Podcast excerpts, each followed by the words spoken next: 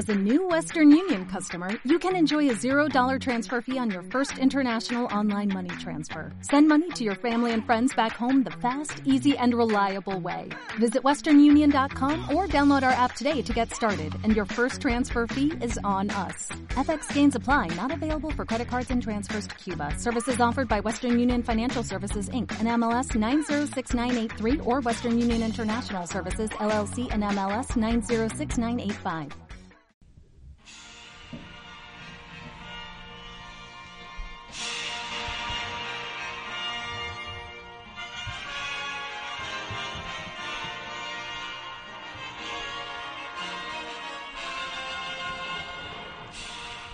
En una galaxia muy, muy lejana. Hostia, esto también me suena a Dragon Quest. ¿Por qué no?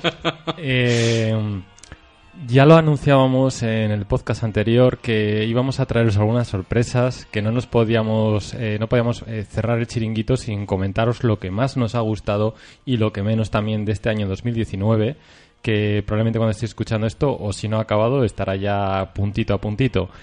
Eh, estamos los cítricos además al completo. Eh, buenas tardes, Eva Rodríguez Cárdenas. Buenas Mandarina tardes, Clementina. don Antonio Guardaji Benito. Y buenas tardes a usted también, don Pomelo, David Torres Ortún. ¿Qué tal está? Muy bien y muy buenas tardes a todos. Y por supuesto, eh, buenos días, tardes o noches a todos aquellos que nos escucháis, que sois gente de bien y con criterio, Tengo que decir que es gente con un paladar exquisito. sin ninguna duda, y pasión por, lo- por- por la vitamina C, por los cítricos. Pues eh, vamos a empezar ya, como decía, eh, con lo mejor de 2019. Yo creo que no ha sido de las mejores añadas que hemos tenido. La, la- la cosecha. La cosecha ha estado regular, pero afortunadamente siempre se hace buen cine. Pero digamos que podemos sacar eh, buenas botellas en Navidad. Sí, algún gran reserva y algún crianza bueno ha habido por ahí. Creo que vas a empezar, en este caso tú, Eva, eh, además con una película que fue de las primeras que se estrenaron este año. Eh, Sí, el 4 de enero, creo. mm, Bueno, yo aquí tengo el 18 de enero, pero... Vale, no- bueno, pues- sí, en enero. En enero. En enero. Eh, lo en Januari. enero. bueno, mi primera película elegida como las mejores de este año va a ser la favorita. Eh, creo que varias de las que vamos a comentar en realidad estamos de acuerdo los, los tres, pero de alguna manera hay que, que Sí, de hecho, sí vamos a, bueno, sacamos un poco nuestras vergüenzas, pero en realidad hemos tenido que hacer un poco de esfuerzo para seleccionar, to- para que nos salgan 10 películas, porque eh, en muchos casos coincidíamos con las dos o tres, lo que viene a redundar lo que digo, que no ha sido precisamente el mejor año. Aún así, eh, quedaros con nosotros hasta el final y ya nos diréis también un poco qué, qué os parece. Ujú. Pero eso, yo. Mi primera mejor película del año para mí es la favorita. Película que ya además estuvo nominada mm, a los Oscar y alguno que otro se, se llevó. Película, recordamos que estaba dirigida por Yorgos Lantimos. Y que, a ver, claro, yo ahora mismo también de memoria hace casi un año que, que la vi pero recuerdo que me pareció muy original, una película que no va a ser del gusto de todos porque no es una película convencional Hmm. para el público general. Eh, pero me pareció, o sea, la, la fotografía, todo me pareció precioso, o sea, aparte de que la historia está muy bien, está muy bien contada, las actrices están inmensas, todas ellas, Rachel Weisz, Emma Stone y Olivia, ¿cómo se llamaba esta buena mujer? La prota? Olivia Colman, Ganó el Oscar, de hecho. que se llevó el Oscar, de hecho. O sea, están inmensas las tres, cada uno en su papel completamente distinto. Eh, estas sí que son películas que dices, joder, con, con mujeres y bien, ¿sabes? En las que no te tienen que andar diciendo feminismo en tu cara. O sea, simplemente una historia con mujeres como protagonistas, en las que las mujeres son las, la, la parte activa de, es, es de el la motor historia. narrativo y, de, Y ya de está, toda es la que no, no necesitas más, no necesitas más artificio ni más adorno. Eh, Este, femi- este feminismo, sí, gracias. Sí, es que no es ni... fe- O sea, simplemente es eso, pues contarte Sí. una historia con, De con- mujeres. de mujeres, ya está. Ya, es así Sí. de simple y así de Ya está, fácil eh, y, y debería haber más... No hace falta así. verbalizar nada. Es- Eh, y eso, o sea, es que hablando así de memoria, pues eso, muy original, o sea, la dirección también también original y también muy bien llevada, o sea, lo- los planos... Sí. eh, O por ejemplo, con eh, aparte del uso del color y de la luz que es magistral, me sorprendió mucho el tipo de lentes que utiliza a veces, en el sentido de que utiliza un gran angular Exacto. y mirando a muchos de los monarcas desde un contrapicado y se les ve mucho más grandes y más deformes y de una amplitud de, de- de la que debería tener en la realidad y, y te demuestra un poco eh, ese cotillo por ver cómo van dentro del castillo, pero a veces te sientes inferior y a veces es algo muy, muy, muy perverso y, muy agradable. de ver consigue de una manera muy curiosa, o sea, eso, representarte como esa, esa vida burguesa, aristocrática, alta sociedad, eh, en gran parte encerrados en Sí. ese, en ese castillo, edificio, palacio, llámalo X. Eh, toda la opulencia que hay ahí, no toda la decoración, ahí es donde entra lo que digo yo de que es todo tan bonito y la fotografía porque es que está todo tan adornado y, y los planos y todo te lo saca todo tan bien. Pero a la vez eso te lo muestra de una manera grotesca, Sí. eh, casi son casi una caricatura eh, viviendo ahí aislados mientras fuera está habiendo un conflicto estaba habiendo una guerra o algo y mientras esta reina que no se entera de nada y todos los demás aristócratas están a sus juegos decadentes a sus comidas y a sus bailes y a sus fornicios y a su algunos intentar trepar Sí. socialmente no Eh, y a otros pues al menos mantenerse donde donde están Y las dobles caras, ¿no? es, es, es algo constante. Sí, sí, sí. Y, y lo consigue muy bien, un poco mostrarte ese ecosistema y ese ambiente muchas veces dentro de la pro- del propio palacio. O sea- Pero lo que dices tú con gran angular, cada habitación es un, es un espacio, un Es un escenario completamente, exactamente, un microcosmos completamente distinto de los otros. Eh, y básicamente, o sea, solamente con eso ya, ya tienes casi todo lo que necesitas. Además es muy curioso el hecho de que, que muestre tanta miseria a través de la riqueza, ¿no? Es, es algo Ujú. muy, muy inter- un contraste muy interesante, cinemato- cinematográficamente hablando. A mí la película me encantó. sí. Eh, además es que me recuerda, y eso dice mucho y muy bueno, al Barry Lyndon de Kubrick. Joder, Tanto en es la- que nivelote vamos. Tanto en la ilum- sí, tanto en- eh, por, por, la- por lo exquisita que es la iluminación, como por el hecho de que el protagonista a- allí era un hombre, que es una mujer, que es un trepa, que quiere Sí. medrar a cualquier costa y luego tiene sus, sus consecuencias. Y en ese Y sentido, como te das cuenta de que, vale, puedes trepar y conseguir llegar a un puesto más alto, pero eso tampoco significa que vayas a ser más feliz o que realmente nunca vaya a haber siempre alguien encima pisoteándote. tiene lo, lo que pronto sube es como la espuma, eh, tiene un coste y luego baja, baja rápidamente. Eh, David, creo que nos vas a hablar ahora de una de tus tres películas favoritas del 2019 Sí. y creo que no vas a sorprender demasiado a nuestros oyentes porque es uno de los titos de la radio. Efectivamente, es uno de los supertitos, porque yo esperaba muchísimo este año simplemente porque Quentin Tarantino iba a mostrar su próxima película y eso que iba un poco dolorido porque Los Hediosos 8 no me había gustado tanto como otras películas de su, de su filmografía y necesitaba que esta película pues realmente me ofreciese algo eh, más redondo, por decirlo de alguna forma. Y es curioso porque es una película muy arriesgada. Eh, de hecho, hay mucha gente que le encanta a Tarantino que ha visto esta película y la ha odiado a muerte. Ha sido algo muy espectacular. A Tarantino le pasa como a Woody Allen, que todo el mundo dice eh, la mejor película en años, o esta sí me gusta, pero esta no, pero entonces viene alguien y dice, pues esa que a ti no te gusta, a mí sí, en cambio lo que tú has dicho que sí, a mí no. Sí. O sea que realmente nunca hay unanimidad, pero siempre hay peli o sea, todas las películas gustan a alguien. Efectivamente.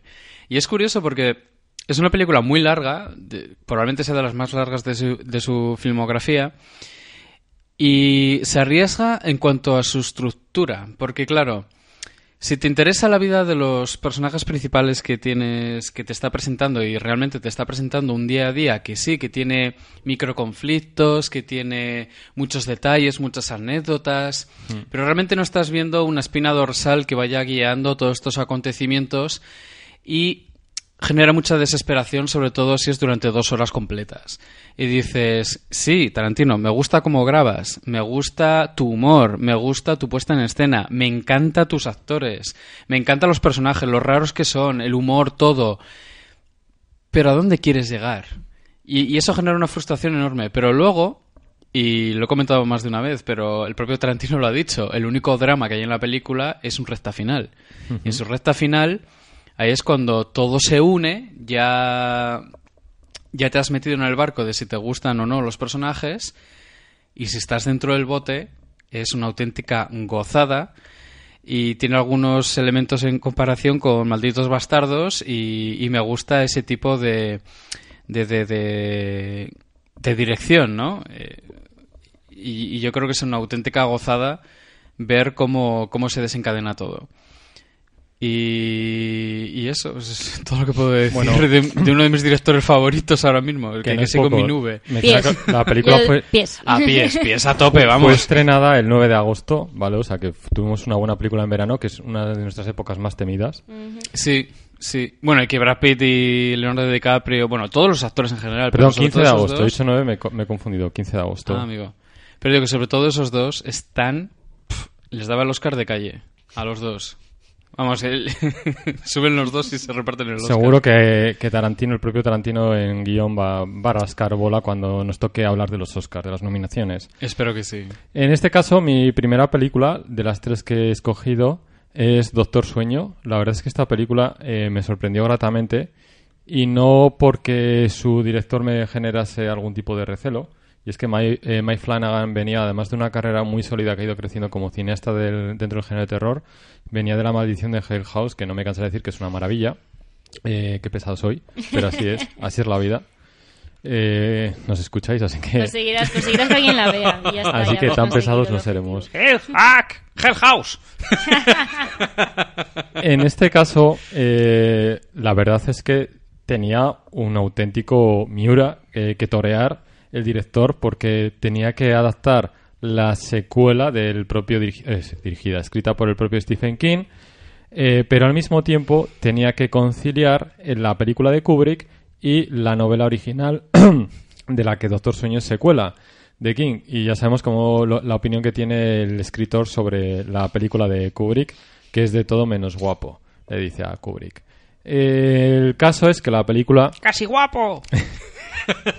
en sus dos horas y media de metraje es una película realmente larga, pero yo creo que es necesario. Incluso mencionábamos aquí que de las poquitas cosas que se puede achacar es que había material para haberlo convertido en una miniserie y haber expandido determinadas tramas eh, con distintos personajes, porque realmente es muy interesante todo lo que te cuenta. Sí, sí. Eh, nos encantaron los actores. Bueno, hablo en plural porque la vimos Eva y yo y nos gustó. Creo que tenemos una opinión similar de la película. Sí. Y le decimos a David, tienes que verla. Eso. Sí, de hecho tengo, tengo pendientes estas navidades poder verla por fin. De, de hecho, eh, me sorprende para mal, me da pena que la película haya pasado tan desapercibida en los cines, cuando otras que son auténticas castañas eh, les va muchísimo mejor. Creo, creo que va a haber un par de reivindicaciones en este top ten del año, sí, de, de películas que realmente no han tenido nada de repercusión para lo, lo sorprendentemente gratas que han sido como sorpresa, la verdad. En el caso de Doctor Sueño, bueno, mencionar que la película se estrenó el 31 de octubre, o sea que además se estrenaba en buenas fechas por el tema de Halloween y tal, pero ni con esas. Eh, lo mencionaba Iwan McGregor, creo que lo hace muy bien. Eh, un personaje un poco eh, taciturno, un poco lacónico al principio, pero porque tiene su propio equipaje, lo, nos lo va contando la película a lo largo de su, ya digo, largometraje. Eh, tenemos a Rebecca Ferguson, creo que es una muy buena villana, en la mejor tradición de los villanos de Stephen King y que no siempre lo vemos reflejado en pantalla. Y aquí creo que la actriz, eh, aparte de magnetismo y de un punto exótico y esotérico, eh, creo que en líneas generales lo, lo hace muy bien y tiene unas motivaciones sencillas, que tampoco es que todos los villanos tengan que ser eh, Muy handlers, complicados. pero lo- eh, pero están tratadas con o sea están tratadas que es lo importante o sea no es todo porque sí y no sé también me gustaría destacar a no, no lo voy a hacer bien la pronunciación eh, Kile- eh, no sé es eh, Kile Kurran o es la niña básicamente es la niña que tiene aquí también el resplandor y la verdad es que, como digo, la película te sorprende a nivel visual, tiene grandes hallazgos, hay una escena en particular que es sorprendente, no lo siguiente. Eh, como ocurre con eh, la narrativa de Flanagan, del director, eh, aborda el terror pero desde el drama familiar, lo cual lo hace muy interesante. Al mismo tiempo hace que, los, eh, que el espacio físico eh, lo sea real, sea un protagonista más, eh, juega mucho con, con, la, con la arquitectura de, los edificios, o sea, los escenarios no se limitan simplemente a ser una postal bonita o fea para que los personajes transiten por ellos, sino que realmente los envuelven e interactúan con los mismos, y eso es algo que me parece muy destacable. La verdad es que, ¿qué, qué voy a decir? La película me encantó, le di un 9. No, Uh. no estoy arrepentido, y igual me flipé un poco en el momento, pero tampoco me voy a desdecir porque me parece una, una muy buena película y creo que lo tenía muy complicado. Y eso, es de esas películas que más allá de lo que te parezcan eh, en cuanto a primera impresión, si las valoras por todo lo que hacen y por lo difícil que lo tenían, eh, te das cuenta que son muy buenas. Eva, tu segunda película. Bueno, mi segunda película va a ser también un poco reivindicación de una película que ha pasado sin pena ni gloria y que me temo que no vayan a, a continuar. Y es Ya- Los Ángeles de Charlie. No, pero tiene algo que ver con ángeles, porque mi segunda elegida es Alita Ángel de Combate. Qué, qué bien has hilado ahí, Eva. Sí, ¿la has visto? Es Eh. que... Por favor. Eh, eh, película dirigida por Robert Rodríguez, que vimos este año, que está protagonizada por... Iba a decir, un Robert Rodríguez dirigido por James Cameron. Sí, con James Cameron por ahí diciendo... Tienes que hacerlo así, WhatsApp. A ver, James Cameron, o terminas Avatar o vienes a hacer esto, pero si no, déjame en paz. Pero sí, con bastante influencia por ahí de, de James Cameron de fondo.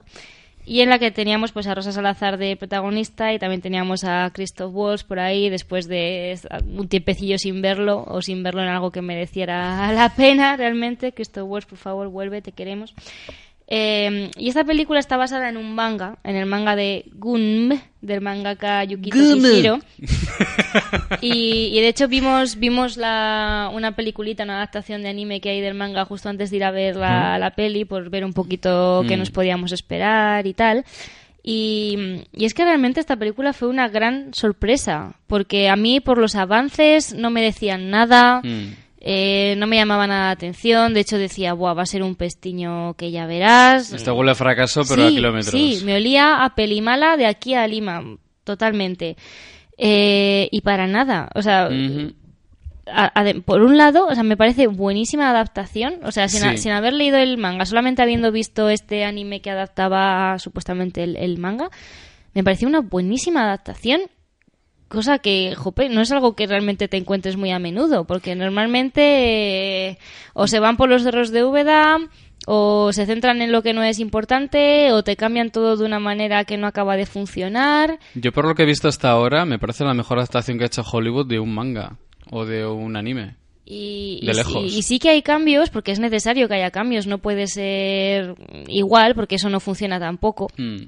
Eso no es, no es. La gente cuando dice, ay, es que esta adaptación del libro cambia cosas. A ver, tiene que cambiar cosas. Tiene que cambiar, es que no puede Otra fiel. cosa es que las haya cambiado y haya hecho algo bien o eh, el resultado Sí. sea bueno o sea malo. Eh, pero en este caso yo creo que realmente como película funciona muy bien. Te preocupas por los personajes, o sea, consiguen que Alita, eh, siendo un personaje que está, pues eso, con todo el CGI por animación para que parezca más androide y no tan humana, eh, realmente te transmite un montón y empatizas con ella y, y te preocupas por lo que le pueda pasar. Eh, Christoph Waltz tiene un papel pequeño pero Pero potente. pero potente. Como Mm, cazador. Cazador guerrero. Como cazador guerrero. Maldita sea. Se usa, eh, hemos usado, hace tiempo que no usamos eh, ese término. hacía tiempo, hacía tiempo. Incluso, o sea, realmente todos están muy bien. Jennifer Connery también tiene un papel pequeñito, pero Sí. es la grandísima Jennifer Connery y también se come la, la pantalla y a todo el mundo. Y también tenemos por ahí a Mahershala Ali. Exactamente, Mahershala Ali, que también, oye, lo poquito que sale y tal, pues oye, da su presencia Sí, y no tal, tiene y un muy personaje muy, agradecido, Mm. pero él hace lo que realmente todo lo que puede. Exactamente. Y, y eso, es que realmente tanto los efectos especiales, las escenas más de, de acción Mm. o de deporte o de persecuciones, el hecho de que te preocupes por los personajes y consigan hacerlos muy humanos, siendo Sí, al de fin hecho- cabo droides, no lo olvidemos. En, en cuanto a renderizado facial, utilizaron lo último de lo último y creo que es la primera película en utilizar ese tipo de, de exactitud en los gestos que tienen los personajes. Entonces, eso ha ayudado muchísimo. Porque le- lo que tú dices, el hecho de que Alita no te genere esa incomodidad que suele, eh, que suele ocurrir con los personajes Sí, de CGI humanos. sí. Exacto.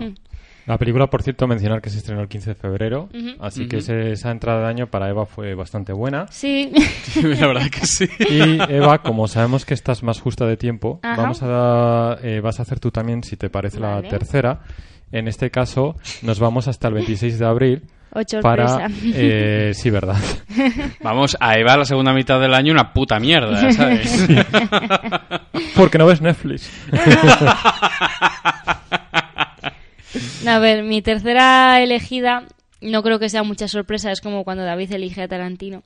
Y una vez más, seguramente no digas que esta es una película que pase como, oh Dios mío, obra maestra del cine, pero yo creo que lo que ha hecho no era fácil de hacer, no era fácil de hacerlo bien y hasta el momento nadie lo ha hecho. O sea que es. solo por eso hay que reconocérselo. Y estoy hablando, por supuesto, de, De. Vengadores Endgame. David, por favor. Yo no te estoy troleando tu parte de la sección, ¿vale? Es Es verdad, es verdad, es verdad. Da- David, primer strike, ¿eh? Date cuidado. con- con- Ay, es Pero verdad, bueno, eh, si el año pasado elegí Infinity War también un poco por los- las mismas razones, ¿vale? Infinity War tenía la... Eva, Eva, por infinitas razones. David fuera. Mutea. Eh, tenía la, la muy difícil labor de juntar a tantísimos personajes, a tantísimas historias, a tantísimo en una sola película y que, y que no chirriara y que además consiguieran contarte la historia, que no te aburriera, que no te, al revés tampoco, que no te sobresaturara y tal. Y Infinity War les quedó muy, muy redonda porque es todo acción, un no parar que funciona muy bien y que estás así agarrado al asiento y no paras. Eh, luego venía Endgame y Endgame tenía una tarea, si cabe, más difícil aún que Infinity War, porque ahora tenías que, tenías que lidiar con las consecuencias de Infinity War, eh, lidiar con ellas y luego dar un desenlace. ¿no? Y de alguna manera darte, darte cierre, o al menos estos cierres que en estas sagas luego sabes que van a continuar, pero a toda esta historia principal, que joder, han sido 10 años, 10 años de la historia del NCU, le tienes que dar un, un mini fin, un puntito y seguido aquí. Que es algo titánico y que puede fallar en cualquier momento. Yo creo que hacen un trabajo extraordinario. Y si es algo que hemos aprendido los últimos años, bueno, o que hemos visto constatado una vez más, es que a veces es muy fácil empezar, Pero no es nada fácil terminar. Eh, como podemos ver con Stephen King y con It 2 y con el running gag de, ay, es que no me gusta cómo acaba, Stephen King no sabe acabar las historias. Y es un poco lo que le pasó a It, que la primera de It es muy redonda, es muy Sí. chula porque se centra sim- simplemente en los peques y en sus movidas y ya está, pero la 2 tienes que lidiar con las consecuencias de la 1, con los protas de adultos y tienes que darle un fin. O sea, es, es un poco paralelo a, a esto. Y mientras que quizás la de It pues, no lo haya hecho tan bien o no haya funcionado tan bien, Mm, la de Endgame yo creo que sí. sí. Eh, mucha gente cuando compara cuál te gusta más, Infinity War o Endgame, mucha gente te va a decir que Infinity War y quizás a mí personalmente me gusta más Infinity War, pero por eso, porque puede permitirse ser dos horas y pico de acción, acción, acción, están pasando cosas, venga, venga, venga, sin parar. Eh, Endgame no puede ser lo mismo, Hmm. no, no puede, por, por eso, porque para empe- o sea, empiezas y tienes que retomar la acción donde ha quedado la primera, eh, con unas consecuencias gordísimas e importantísimas. Eh, Luego, además, eh, una de las cosas que más me gusta de, de Endgame es que al principio no apuesta por hacer eh, una sobreexplicación sobre lo que ha ocurrido con Infinity War, sino que te muestra a un personaje y las consecuencias emocionales de lo que ha ocurrido anteriormente, y eso me parece brillante, sinceramente. Claro, y de alguna manera, a ver, dentro de que es una peli de superhéroes y que en general pues sigue siendo mainstream, intenta romper un poquito las expectativas con algunas cosas ya, ya al principio. O sea, bueno, no sé si ya se puede hablar de Endgame abiertamente, pero Eh, bueno. Creo que podemos. Yo creo que sí. se- a ver, las películas que hemos, salvo las de las últimas de Netflix, Mm. el irlandés y Historia de matrimonio, Sobre de la semana pasada.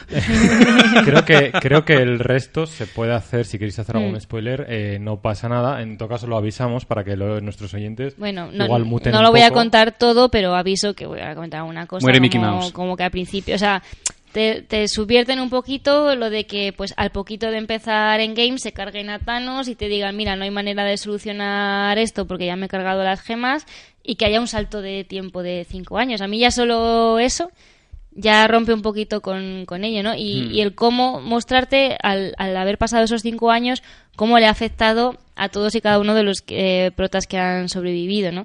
Y, y de alguna manera, pues eso, mostrarte consecuencias reales, o sea, Sí. mentales, físicas, de actitud, llámalo como quieras, eh, pero que no es simplemente el héroe que sigue, se sacude el polvo y dice, venga, va, a por la siguiente. A mí me gustaría mencionar solamente una cosa de Endgame, eh, sin entrar en debate, aunque podríamos, pero no, para nada. Eh, respecto a lo que dijo Scorsese, que luego lo explicó y entiendo perfectamente sus palabras, eh, yo no solamente pienso que el Endgame es cine, sino que además creo que hace algo que hacía mucho tiempo que no veía yo en el cine, y no me refiero ya al universo, conectar cosas, sino la épica. La épica en el cine se ha perdido. La épica existía en los años 50-60 con los western crepusculares Sí. y demás. Pero luego en los 70 todo se volvió más sucio, más cínico. En los 80 brilli brilli, o sea, que hay, grande, hay gran cine. Los 90 son extraños. Pero, o sea, incluso la década pasada. Pero la épica, el concepto de épica, de epicidad, que no deja de ser eso la figura del héroe, se- eh, no, no la teníamos. Y yo creo que lo hemos conseguido y que tenemos que estar muy agradecidos en ese sentido, tanto a Kevin Feige como a los hermanos Russo, porque en el momento en el que entra uno por un lado y los hermanos por el otro, el UCM, vamos a ser sinceros, pega un subidón de calidad Sí. bestial. Sí. Porque el UCM es muy coherente en líneas generales, pero hay altibajos en calidad. Sí. Es, es por otro lado Sí. lógico, pero es con los hermanos Russo cuando es plantan ver, ahí. entraron dicen, ellos y con Capitán gozada. América Aquí están mis narices Invierno, con el Soldado de Invierno. Exactamente, ya, ¡pup! pico hacia Luego el arriba. laboratorio de pruebas, que fue muy bueno, eh, Civil War, para, Sí. para juntarlos ya todos en Infinity War. Yo sí soy de los del Team Fin- Infinity War, aunque creo que Endgame lo tenía muy complicado, lo tenía mucho más difícil, y salva la papeleta. Y creo, nos vamos a echar un poco de flores, eh, que estamos haciendo una buena labor como críticos cuando intentamos, o al menos lo intentamos, que veáis que una película, aparte de las sensaciones que os transmite inmediatas, hay que valorarla todo lo que logra y lo que consigue. Lo Sí. decíamos, lo decía yo hace un segundo con Doctor Sueño y ahora lo estás comentando tú, Eva, con Endgame. Hay que ver más allá de la película, Sí. de me ha gustado o no me ha gustado, divertida o no, bien hecha o mal hecha, sino ver lo- la papeleta que tenía que solventar en muchos casos y cómo lo logra. Y lo que hace a Endgame, aparte de su enorme épica y emotividad grande, es todo lo, todas las cosas difíciles que tenía que resolver. Y, y lo logra, ¿no? Porque es lo, que tú has dicho, Infinity War es la comilona, pero luego viene el empacho y la sal de frutas que te tienes que tomar y, y no ir al baño a vomitar, perdón, con todo esto. Y Endgame evita vomitar. O sea, Sí. Endgame sale airoso y, y se corre una maratón después. Por eso, Entonces, luego siempre se puede discutir pues que algunas cosas igual Claro. no te cuadran mucho o algunas decisiones no te gustan o que a veces el- los niveles de poder, que eso pasa siempre y siempre lo decimos, pues como que a veces están un poco descompensados, ¿no? Como de fuerte es uno, como de fuerte es otro, porque aquí parece que puede hacer mucho y aquí Claro, parece que puede hacer poco. bueno, no saben qué hacer con Carol Eh, Danvers, sí, o sea, esos problemas un poco siempre, ¿no? O exactamente, o personajes que, que igual cuando se hizo esa peli no se habían introducido aún y no sabían cómo iba a reaccionar la gente y no salen tanto igual como te esperabas Mm. o lo que sea, ¿no? Pero en general, de verdad, yo creo que un final muy digno a la saga del infinito. eh, con, con mucha potencial para lo que está por venir después y yo creo que ha sido un, un final digno y emotivo para Sí. este primer para este primer bloque de fases del MCU. Yo salí gratamente sorprendido, la verdad. Saliste gratamente sorprendido de esa y de tu segunda película, David. Sí, porque si estamos hablando de las grandezas de- del universo cine- cinematográfico de Marvel, que no es poca cosa, porque madre mía. eh, ahora voy a ir con una de DC. Y es que es. ¿Cuál será? ¿Cuál será? ¡El. Guasón! Seguro que es Shazam. Podríamos hablar de Shazam, pero no. Eh, estoy hablando del Joker, una película pues que, bueno, ha revolucionado ya eh, en muchos aspectos. Ya directamente en Venecia, ganando el León de Oro, y normalmente cuando en Venecia una película ganaba el León de Oro era la película que ganaba en, los Oscars, prácticamente. Es que el Joker al principio no se sabía que, que se podía esperar, porque claro, tenemos una DC que estaba desesperada por conseguir éxitos y que unir universos no le funcionaba en absoluto. Y eh, le había ido bien con Wonder Woman, le había ido bien con Aquaman, pero ambas eran bastante irregulares. Y con Joker la gente era en plan, ¿pero esto es un sacacuartos o no? Y al final, Joker me encanta porque es una película que se centra en ser una buena película, que hace pequeñas conexiones con el, con el resto del universo de Batman, pero se centra en ser lo que es. Y no nos quiere vender juguetitos. Y es una historia sencilla, pero bien desarrollada, bien hilada, psicológicamente es demoledora y puede gustar más o menos. Y también tiene un carácter ahí un poco rebelde, pero me parece que llega muy lejos y muy bien. Entonces, el, impacto que genera el Joker es tremendo, ya se ha visto en taquilla, ¿no? Es, me pregunto si realmente si fuese una película de DC, si, si tendría esa recaudación, yo creo que no, porque no deja de ser parte de un cine independiente, un bastante transgresor y rebelde. Pero me sorprende que algo así haya triunfado y yo creo que merece triunfar. A ver, es- eso, taxi driver, tal, sí, pero con sí, bebe muchísimo de. Scorsese, del Club de la Comedia y demás, pero... El, el rey de la comedia, rey. sí. El rey- eso es el Club de la Comedia. Yo- sí que estoy yo Club de la Comedia. El club de la comedia era en la Liga de la Justicia. Luego también Joaquín Fénix está inmenso. Y, y no es, y no es decir poco, porque Joaquín ha hecho unos papeles últimamente que es es el para favorito a ganar el Oscar. Yo no sé si lo acabará ganando, creo que sí, pero es el favorito. Yo desde luego lo nomino fijo. O sea, Eso sin duda. Y luego también tenemos a un Todd Phillips que, que ha roto una de las convenciones que se suele tener, ¿no? Lo típico de que, ah, este director hace este tipo de películas, por lo tanto siempre va a hacer este tipo de películas con algún raro avis. Recordemos que es el director de la trilogía de Resacón en de Las Resacón Vegas. en Las Vegas.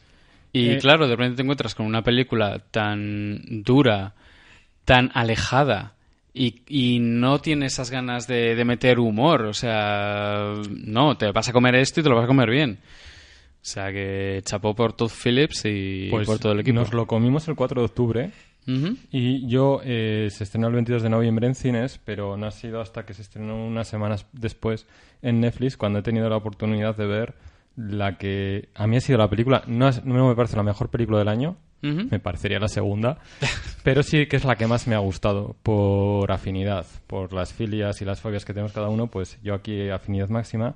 Estoy hablando de Historia de un matrimonio. Eh, no me voy a extender mucho porque va a haber otra sorpresita, aparte de este especial.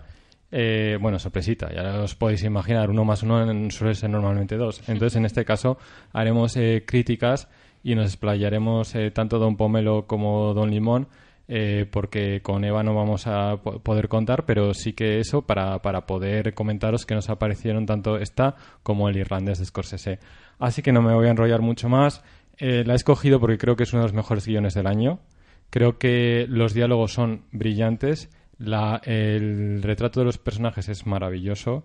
Tiene planos y escenas que creo que se podrían estudiar perfectamente en la escuela de cine. Sí. Eh, es una película que no para de sorprenderte porque no deja de ser la deconstrucción de una pareja que se han querido, se han amado. De hecho, tienen ese hijo en común como fruto de ese amor y simplemente las cosas se rompen, dejan de funcionar y luego viene la difícil tarea de tener que continuar con tu vida y sobre todo con cómo a veces lo emponzoñan también los abogados. Eh, eh, eso te iba a comentar, de que es curioso cómo intentan frenar la realidad de la situación, intentan eh, edulcorarla o decir, no, sí, pero no va, no va a ser tan malo. Y es como... Entonces, como nos vamos a alargar más en la crítica, simplemente mencionar que si no habéis visto Historia de un matrimonio, estáis tardando, es una maravilla de película. Eh, Eva, vamos a volver un poco a ti, porque como hemos dicho, eres la que más eh, prisa tienes, nos tienes que abandonar en breve. Eh, vamos a romper un poco la tónica esta de mejor película y vamos a hablar también un poco de las películas peores, porque también ha habido eh, chustas importantes este año. Y Eva, ¿cuál ha sido de entre todas? Que no han sido pocas. Yo he esquivado muchas balas. No sé por qué, pero, pero las he esquivado. Bueno, si no yendo al cine, pero quiero decir que se han dado circunstancias para que se han alineado los astros, en este caso, para que no fuese yo a ver algunas. Y, por ejemplo, creo que Eva, las que has escogido, sin ir más lejos, yo no la he visto. Sí, esta yo creo que la vimos también más por curiosidad malsana y porque si vas a machacar algo, pues que lo machaques con conocimiento de causa, porque no tiene sentido decir esto ha sido muy malo si no lo has visto. Pero ostras. No, y además más malo precisamente en nuestro país, ¿verdad, Eva? Y la que he elegido como peor del año para mí, de las que yo he visto, he escogido Hellboy. Porque es un despropósito de película. O sea, aquí también, solo viendo los avances y los trailers, ya uno decía, puf, no pinta bien la cosa. Por cierto, 9 de abril. Eh, mal que mal, por lo menos luego vinieron Endgame, ¿no? Una, Sí, un par de semanas sí. después. Sí, sí, sí, para limpiarnos los ojos, por Dios. Em, Y el alma. Por eso, a ver, que lo de los avances, como hemos dicho antes con Alita, no siempre es algo seguro. Puede darte una mala sensación y luego estar muy bien. Pero esta ya, mm, por mucho ya que digas, es que le tienes cariño a Guillermo del Toro y a Ron Perlman, pero es que esta olía mal. O sea, Olía a chotuno. no, no... no daba buena sensación. O sea, David Harbour sí que da la planta de Hellboy, en ese sentido ningún problema. Eh, pero mira, la es terrible, todo, todo es terrible. O sea, la historia es terrible. La manera de contarte la historia es terrible. Los chistes no tienen gracia y están todos como mal puestos.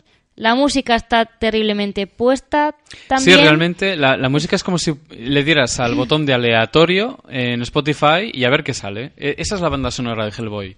Eh, los personajes no te importan un carajo nadie. Ah, por cierto, hablando de la banda sonora, ¿no te parece maravilloso, Eva, que por ejemplo cuando ponen una canción de Muse en la escena que tenga que ser y de repente sea eh, interrumpida por vómitos eruptos? Además, eso, es que es como vamos a hacer chistes de, de todo en plan, jaja, pues eh, todo en plan desagradable, ¿sabes? Vamos a ser desagradables por el hecho de serlo. Eh, ya no solo pues eso, pues pedo, caca, culo, pis, sino a veces vamos a ser violentos en plan desagradable porque sí, que luego está la, la ironía de que se censuró y muchas mm, escenas de ese calibre pues han sido recortadas de manera poco sutil. A eso me refiero que en España, eh, pues precisamente llegó la censura y es que no sirve de nada porque la película sigue siendo para personas mayores de 18 años y lo que tú dices, la censura es tan pobre que es que se ve a la legua qué va a ocurrir y te lo cortan y hay tantos cortes que al final no sabes qué está ocurriendo y te da la sensación que está mal editado cuando en verdad la censura ha hecho que no vale para nada porque sigue siendo ult- ultra violenta. Pero vamos, que es que está todo fatal. Los personajes súper mal introducidos. eh, no te explican nada realmente importante de nadie. No te importa nadie. No, no empatizas con nadie. Y aunque te importase, porque en verdad todo ocurre porque sí, no hay causa-consecuencia, entonces en la plan, y viene un entre- gnomo. La relación entre Hellboy y su padre, Trevor, es mm, inexistente. eh, está todo mal. O sea, conoce a una chica en mitad de la película. Ay, sí, es verdad, yo a ti te, te conocía de, de paso de esta cosa. Bueno, pues al minuto siguiente es la persona en la que más confía del mundo mundial. Y que no, que no. O sea, sí, eso sí que fueron dos horas y un minuto de mi vida perdidos y que no voy a recuperar nunca.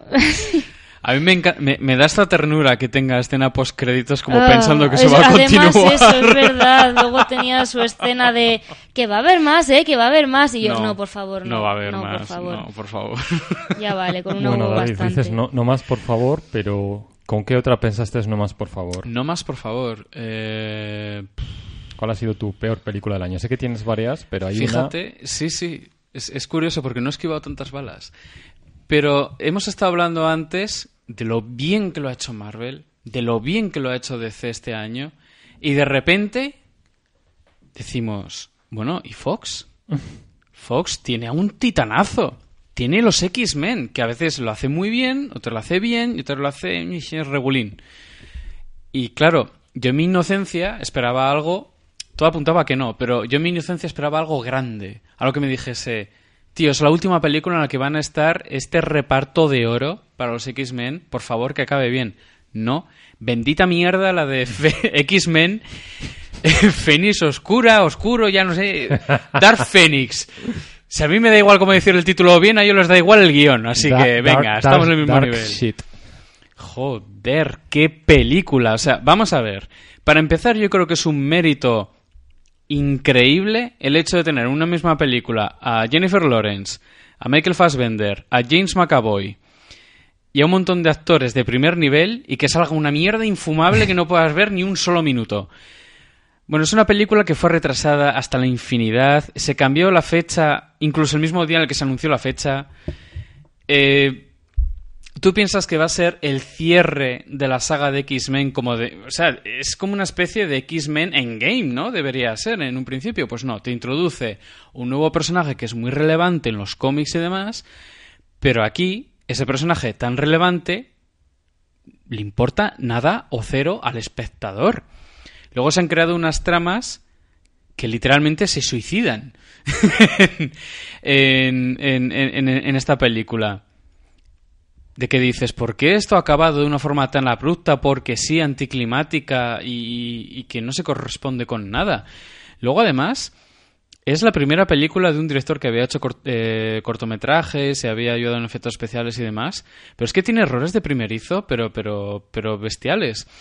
Eh, por ejemplo, la dirección de actores es absurda.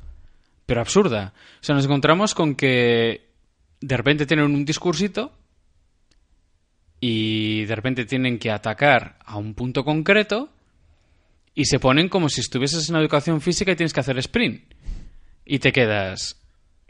¿Quién ha hecho esto? Por cierto, mencionas, el director era Simon Kimber. Bueno, era, es.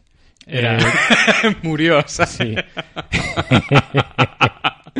que paradójicamente, bueno, o no tanto, es, era guionista de la saga Sí. y tiene cosas tan estimulantes como Días del... Días del futuro pasado. futuro pasado.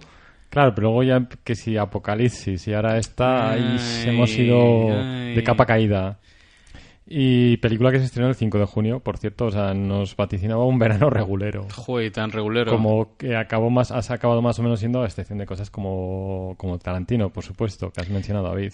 Sí, y, y ya brevemente, o sea, he dicho que la dirección es pésima, que el guion es absurdo, pero es que tú puedes llegar a pensar, vale, Fox ha invertido muchísimo dinero en esta película, al menos lucirá bien. Pues no, o sea, los efectos visuales son de Pichiglass, eh, el maquillaje es de cosplay barato y no estoy exagerando Lo de Jennifer nada. Lawrence es un escándalo. O sea, Jennifer Lawrence es en plan, ¿en serio? ¿Qué te has pasado un domingo a grabar y te has ido? O sea, ¿qué, qué es esto? Y yo tenía la pequeña esperanza de que Michael Fassbender, que sabéis que adoro este actor y, y que ha hecho auténticos papel- papelones, pero los últimos años, desde, no quiero ser marujón, pero desde que se casó con una Alicia Vikander, los dos están, deben estar en el paraíso porque ya no hacen papeles Te destacables. digo una cosa, eh, no es por nada, pero eh, es que le quitas de, de sus colaboraciones con el, eh, gran director que es Steve McQueen, Mm.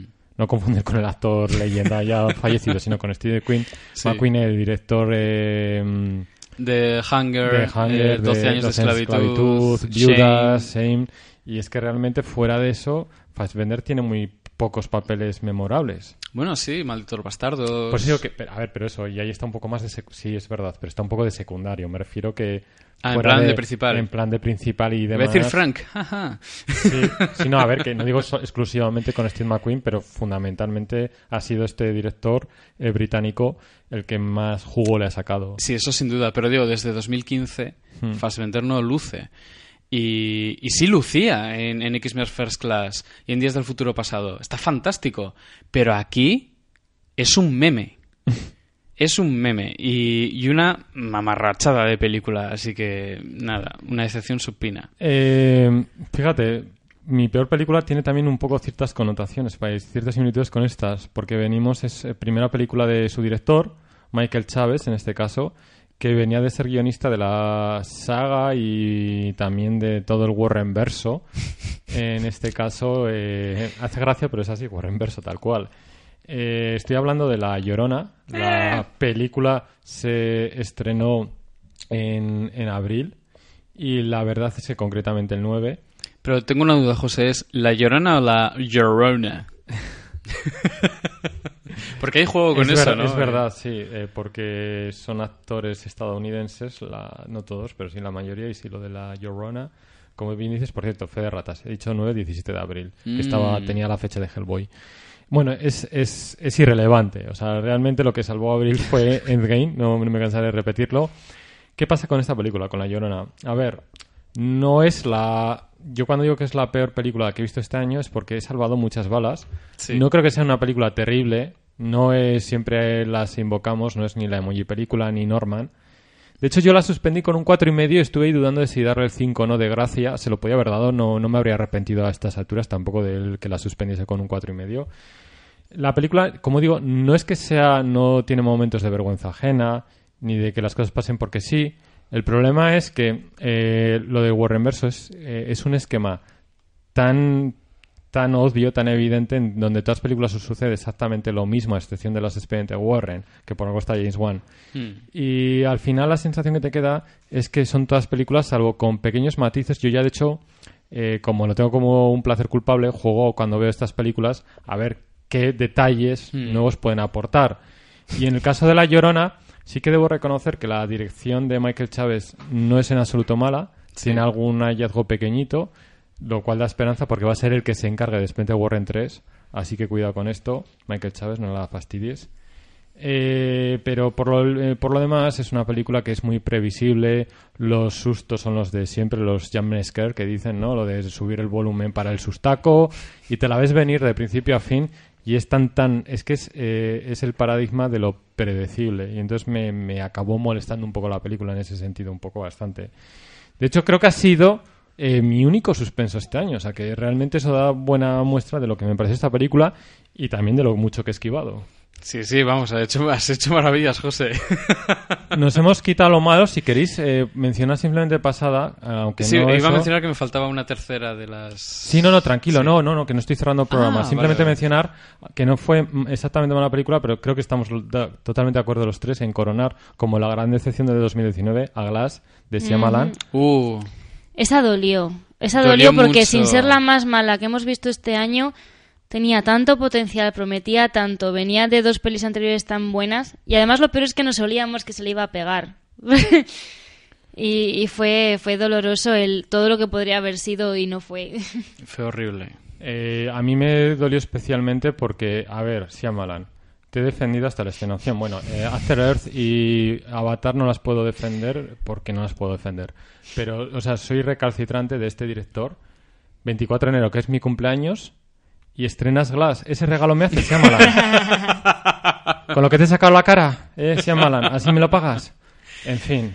También es cierto que, a ver, es una película muy decepcionante, pero claro, viniendo del Protegido y de Múltiple, dos películas que me parecen fantásticas, y de repente llegas a este conglomerado para luego, no voy a decir evidentemente lo que es, pero para un giro final que te revienta todo y que te da lugar a, y ese lugar a no va a llegar, A ver, eh, la película es del 24 de enero, ha pasado casi un año, creo que podemos hacer spoilers tranquilamente. De todas ¿Es de enero? ¿Tanto Sí, es de enero. ya? Es que fue mi cumpleaños, es que me acuerdo Claro. que fue mi cumpleaños. Dios mío, Eh, lo que decía, ¿A dónde si, se ha ido si este queréis año? pasar el próximo, los próximos 30 segundos o así, o minuto, pasadlo.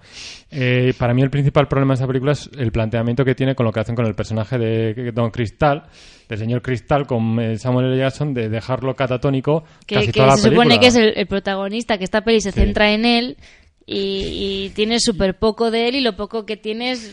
Y el plan maestro es de todo menos plan y, y aún menos maestro. Maestro. es que en realidad no es que él sea muy inteligente en la película, es, que, el resto de la gente es monger. Sí, Exacto. ese, es el- ese es para mí el problema, porque el empiece y hay cosas aisladas que son brillantes y que te recuerdan a lo mejor se llaman añadir algunos planazos, el uso del color me parece increíble, Sí. lo simbólico, o sea, es que me duele mucho Glass por todo lo que vino y porque además hay momentos en los que la parece que la película podría haber sido sobresaliente y que seguro que algunos nosotros la hubiésemos escogido, pero si hubiese tomado otras decisiones a nivel de guion y ahí es donde nos escueció, nos escoció mucho. Eh, David, por quedarnos eh, por todo lo alto con las cosas buenas, ¿cuál es tu tercera película? Puñales por la espalda. La verdad es que después de, de las buenas sensaciones que tuve con el episodio 8 de, de Star Wars y también con otras películas de este director, de Ryan Johnson, con Looper y demás, y también que había dirigido algunos de los mejores eh, episodios de Breaking Bad, entre otros trabajos televisivos, dije, "Hmm, ¿cómo será? Además, Eva también tenía muchas ganas de ver Puñales por la espalda, era en plan, con ese reparto, ¿cómo Por no? Y me encontré con una película que no solo ofreció lo que pretendía ofrecer, sino que iba más allá. Porque no solo es una muy buena película sobre un crimen, de resolver un misterio de quién ha matado a quién, sino que también funciona como parodia del género, y eso sobre el papel prácticamente te está gritando las letras, es un error, porque te vas a cachondear de un público que, que adora este tipo de género y demás, pero es que al final está todo también conjuntado que te funciona a varios niveles.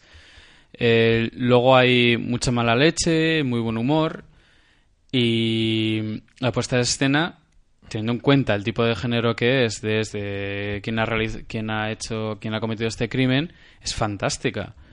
Eh, tanto en fotografía y a nivel interpretativo eh, es muy buena, muy buena y, y no hace más que mejorar según avanza el metraje, llegando a un final muy satisfactorio, cosa que es muy, muy difícil y más teniendo en cuenta que es un género trilladísimo. Entonces, yo creo que por todos estos meritazos que ha conseguido esta película es sin duda una de las mejores del año y que, como hemos comentado todas las que hemos dicho hasta ahora y que todavía nos quedan dos, no podemos dejar de recomendar. Eh, mencionar, eh, bueno, eh, fue el 5 de diciembre. Diciembre la verdad es que ha sido un muy buen año. ¿Quién lo iba a decir? Sí, Eh, hemos llegado hemos llegado ahí casi sin aliento, pero mirad, eh, nos, han, nos han agasajado. Eh, antes de mencionar mi última película, si queréis un poco menciones especiales, porque creo que ha habido películas que sin ser sobresalientes nos han gustado. Estoy Sí. pensando, por ejemplo, eh, rompo yo el fuego con Le Mans. Ah, sí. Eh, bueno, Ford V Ferrari, estrenada en España como Le Mans, la, vimos no hace mucho. Eh, el director eh, James Mangold, el de... mm, Logan. El de Logan. Bueno, o- sí, o Tren a las 3.10, o no sé, tiene varias películas muy buenas, algunas también peores. Y la verdad es que este duelo, eh, tanto en la pista como en las en boxes, como a nivel de producción, entre esos dos gigantes, el norteamericano y el italiano, nos gustó mucho. Además, lo mencionábamos eh, antes, de cómo se ve todo el tema este de la lucha empresarial, de cómo la gente que pone la pasta tiene una visión muy distinta de los que hacen las cosas y de los que compiten. Los actores estuvieron estupendos. El guion es maravilloso. Es increíble el guion. Eh, por mencionar otra sorpresa muy agradable, y eso que sobre el papel a mí me da un miedo horrible, pero al final me, me resultó una película muy divertida, Toy Story 4. Ujú. Hmm. Podría haber sido un terrible y la verdad es que está bastante bien llevada. Y- Ah, eh, perdón, la tía Pili con Sí, Jordan ese, Peele. Ah, ese iba a nosotros- comentar, sí, que nosotros también mención especial. eh, sigue con su. Sigue como con Déjame salir, haciendo una mezcla de crítica social y política y a la vez, pues, peli malrullera. Y aquí, pues, sigue un poquito con esa estela. A mí, Eh. personalmente, creo que me gustó más Déjame salir, pero los otros están muy, muy bien. Y ya que hablamos de terror, y antes de mencionar yo, y ya que estás a puntito de irte, Eva, la décima película que hemos escogido eh, es eh, también va en tronca con el terror, con un director también que es su segundo trabajo y que no para de crecer y de sorprendernos. En este caso la película es Midsommar. La... uf, decir que la disfrutamos este verano sería una forma de hablar. Porque la sufrimos este La verano. sufrimos, la sufrimos. Porque que una película sea buena no significa que hayas pasado un buen rato, entre comillas, o que fuera una peli que dijeras, Buah, quiero volver a verla, pero ya, porque yo creo que los tres salimos de Midsommar un Yo poco yo sal- Yo traumatizados. salí fatal, con una ansiedad de... de- vamos. Yo, yo no soy la misma persona des- después de haber visto Midsommar. O sea, hay un antes y un después. Aún no me he recuperado, no sé si me recuperaré. Hereditary ya me dejó tocada, pues estoy ya tocada y hundida. Pero es un peliculón. Maldito Ari Aster, cómo consigue crear, construir esa, lo que dices tú, esa ansiedad, ese pasarlo mal. Y mencionar una cosa antes, el punto de partida es bastante revolucionario y es el hecho de hacer una película en pleno verano a la luz del día. Es- yo no Ha, había visto... ha- ha habido más, pero Sí, pero películas de terror que transcurran, que no usen el recurso, por otro lado, fácil de... Yo odio de la oscuridad de la noche, es muy, muy llamativo. Porque consigue hacértelo pasar mal Sí. de una manera completamente distinta, sin necesitar que esté oscuro, sin necesitar que de repente te peguen un susto en plan, ay, va, no te había visto, qué susto. No, no, no, o sea, no necesitas nada de eso. Ya harías te se las apaña para hacer que te sientas fatal sin nada de eso. Claro, eh, además presenta siempre escenas en apariencia que todo, eh, todo al principio en su cine es más o menos normal, incluso Familiar. idílico, familiar, con una sonrisa, pero luego ves que empiezan a haber comportamientos extraños. Y ese, ese extrañecimiento, ese enrarecimiento, perdón, extrañamiento, eh, va cada vez a más y claro, llega un momento en el que explota todo, pero lo hace de forma coherente y tú para entonces estás pidiendo la hora. O sea, y estás- cómo usa la música para, para construir gran, también gran angular. las todo. eh, primer plano con los personajes hablando y segundo plano donde suceden cosas que parecen que no tienen ninguna importancia y luego la tienen. Luego a veces es muy poco sutil con, con pues eso, algún cuadro, dibujos o cosas que ves por ahí de fondo y tal. Y yo que sé que si te fijas un poco dices, vale, Arias Tener súper poco sutil y estás dejando ahí también. Pero lo sabes a posteriori. Está bien, Exactamente. Pero no, Joan, a, a priori también. No- ¿Por no, qué? No, sabes exactamente lo que va a pasar, pero sabes Fui- por fuimos dónde a va. verlo con una tercera persona que no eras tú, Eva, que Sí, fuimos un la, la vi infieles. yo, sí. con Ana. Co- es. Ana, se llama Ana. Sí, bien. Vale, pero para los oyentes igual no todos la conocen. Y se- en un momento dado, y me acuerdo que le dije, eh, fíjate en los detalles porque parecen que son anecdóticos y luego va a pasar algo. Vale, y pues no equivocamos. igual son nuestros ojos de experto, pero Como experto en ballenas que somos, Eva, tienes unos pétalos aquí en el hombro. sí. No, sí, pero am, también es cierto que a veces es tan duro lo que aparece en Midsommar que tienes que reírte. Porque ya el cuerpo no aguanta más. Sí, pero no es como Jordan Peele que sabe introducir bien el humor. Simplemente es que ya necesitas, eh, necesitas eh, un poco... Es risa nerviosa de por Dios, me tiene que escapar la tensión por algún lado porque si no exploto. Y vamos a pasar ya, eh, bueno, alguna mención especial. A mí yo habría escogido entre mis favoritas Az Astra, Ujú. la de Brad Pitt en el espacio, si no llega a ser por un par de escenas que me parecen a- totalmente atonales, que me rompieron completamente. Aún así me parece una película muy estimulante, tiene algunas escenas de acción que no las he visto en ningún otro sitio. Mm. Y luego Brad Pitt lo hace muy bien, cierto personaje que aparece por el final también lo hace muy bien. Y la verdad es que es una película muy intimista, muy de introspección y en ese sentido me sorprendió. No el espacio tiene por qué ser siempre precisamente ahora en estas fechas Sí. Star Wars, no tiene tiene que ser eh, sables de luz, ni rayos láser, ni cosas así. Puede ser un poco también esa idea de, de- de adentrarte en el infinito para descubrirte un poco a ti mismo. Y la película me gustó, pero qué pena un par de cositas que no voy a mencionar, pero que, que rompen un poco la peli. Y yo creo que podemos ya eh, acabar con la última de las películas. No me voy a extender porque va a ser una de nuestras eh, críticas extendidas, nunca mejor dicho, que es el irlandés. eh, con me, pongo en pie, me quito el sombrero con el maestro Scorsese. No voy a mencionar mucho. La película son tres horas y media de metraje. Eh, podía haber incluso durado más y no me hubiese importado y lo hubiese celebrado. Eso te iba a comentar. Los actores están inmensos, el guion es perfecto, la dirección de Scorsese es perfecta, la película es una obra maestra y si queréis saber más, escuchad el siguiente podcast eh, porque sí, porque no me voy a extender. Ya llegará luego el momento de, de hacerlo. Eh, sin más, vamos ya a ir cerrando. Podemos, no sé si podemos recuperar esa maravillosa música Eva, que nos tenías de fanfarria del principio. Eh, para cuando nos estéis escuchando, probablemente estéis ya o despidiendo el año a punto de hacerlo. Así que os deseamos una, una feliz despedida. Eh, bebed con moderación. Eh, lo mismo con la comida, no os volváis locos, no merece la pena. Al final, luego todos son disgustos. Y estamos aquí para disfrutar, no para disgustarnos. Así que nada, eh, compañeros, agradeceros vuestra presencia. Si vosotros no hubiese sido lo mismo, A ti, José. Todo un placer. eh, desearos también a vosotros eh, buena entrada de año. Eh, sabéis que estamos en redes sociales, eh, página oficial Facebook, radioalpino.com para cualquier ruego, duda, sugerencia, a iVox para escucharnos vía streaming o descargar este podcast. Además, este es de esos podcasts que son muy disfrutables para descargar mientras estéis pre- precisamente eh, preparando. Ayudad a vuestras madres, eh, por lo que más queráis, que no se tienen por qué comer todo el marrón. Y, y, por supuesto en Twitter, donde Don Pomelo es- también es al mismo tiempo Don Pomelo y Señor de las Aves, eh, pluriemplea. y que, que nada, que hasta el podcast y el año que viene. Adiós. ¡Feliz año!